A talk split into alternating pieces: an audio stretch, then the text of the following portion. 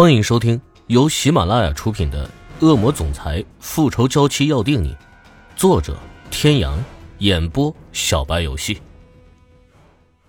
第三百五十一集。怎么了？你想看看欧木萧吗？什么？木萧？你知道木萧在哪？那，我这里有照片，是我托人偷偷拍的。照片上的欧木萧。被身穿女仆装的人抱着，但是女仆们都没照到脸，而欧木萧拿着小车车笑得很开心，脸蛋还是圆圆的，看起来白白胖胖，健康的很。厉海龙，你知道木萧在哪？厉海龙被吓到了，池小雨几乎没有叫过他的全名，刚刚那一声厉海龙的确让他心虚了一下。知道啊，我知道他还在 T 市。但具体在哪儿，我真的不知道。当然是我花大价钱买的呀。池小雨真的很着急，欧木萧还这么小，都没试过离开他这么久的，他也没有试过离开他那么久。虽说从照片看来，欧木萧应该没事，但他还是很想亲眼看看。我不知道。你不知道？你怎么可能不知道？你买这个照片的时候什么都不知道吗？我要是知道了，我就自己去找了好吗？卖照片给我那个人都没有亲自出现过，都是拜托一些清洁阿姨给我的。难道你要我去为难清洁阿姨吗？看到厉海龙着急的脸红耳赤的样子，池小雨觉得自己好像太着急了，有点不好意思。不好意思啊，我我有点太着急了。唉，不怪你，小雨。要怎么办才好？小雨只是看到欧木萧的照片都那么激动，真得想个好办法，既能让欧木萧回到池小雨身边，自己又不会受到怀疑。天哥哥，我好饿呀！刚才你跟他说了什么？嗯，没什么。哦，饿了吗？饿了就吃东西吧。小梅刚刚其实是害怕的，她怕会被认出来，因为她所知道的池小雨是温婉的。不是像刚刚那样咄咄逼人的，不过幸好，欧胜天没认出来。欧胜天跟福伯隐瞒了他们知道这个池小雨是假的秘密，继续跟小梅生活。在这期间呢，欧胜天对小梅还是比较好的，至少不像对安雨嫣那样。圣诞节的早晨，空气清爽，万籁寂静。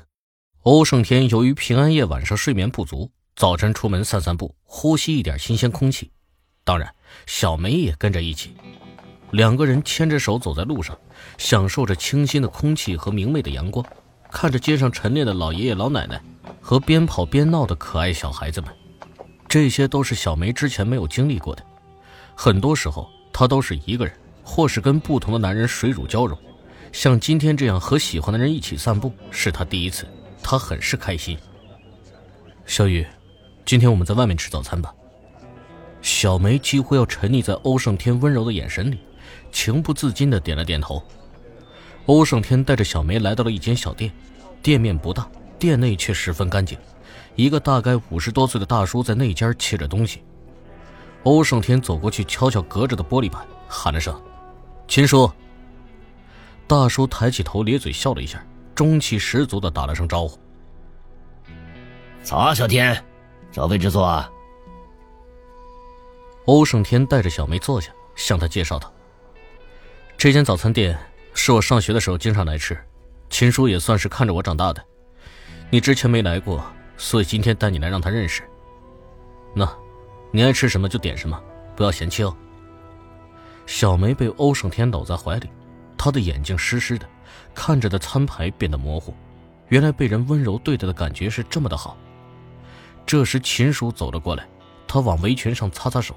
随后把手撑在桌子上，调侃道：“哟，小天，带了一个大美女过来吃早餐啊！”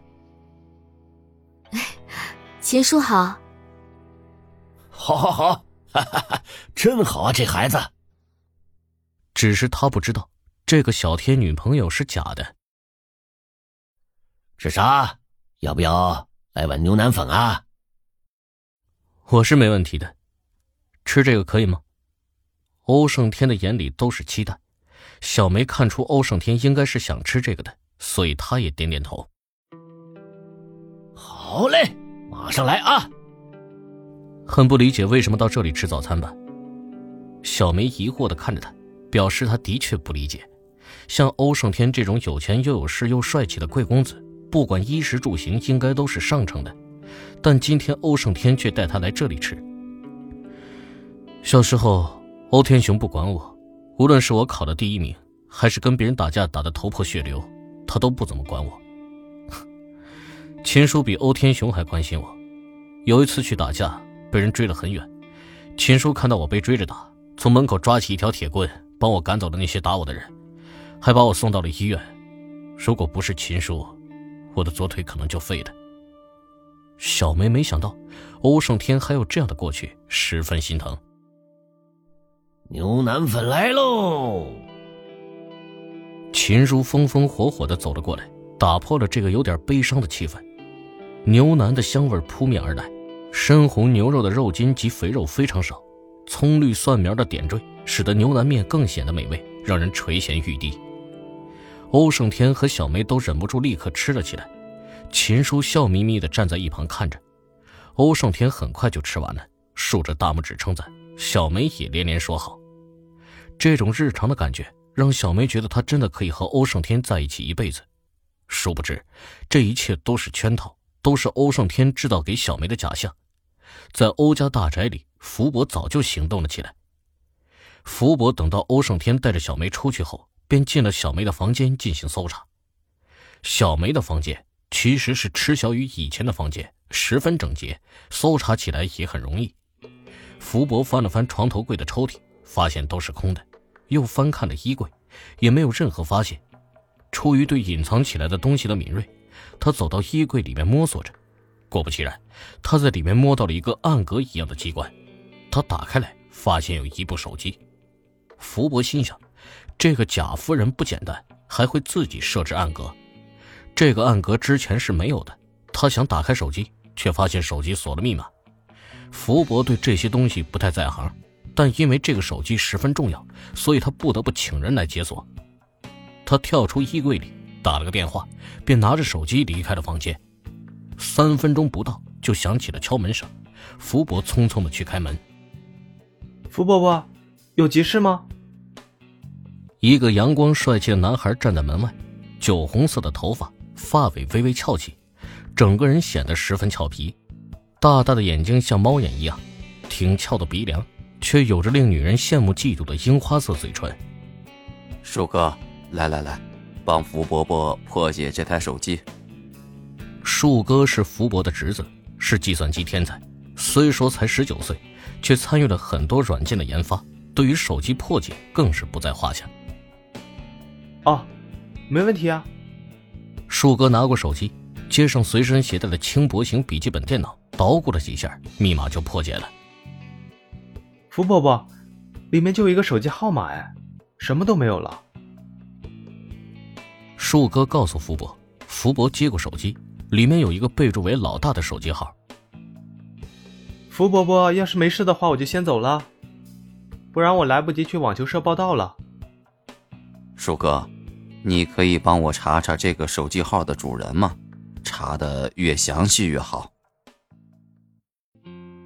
各位听众朋友，本集到此结束，感谢您的收听。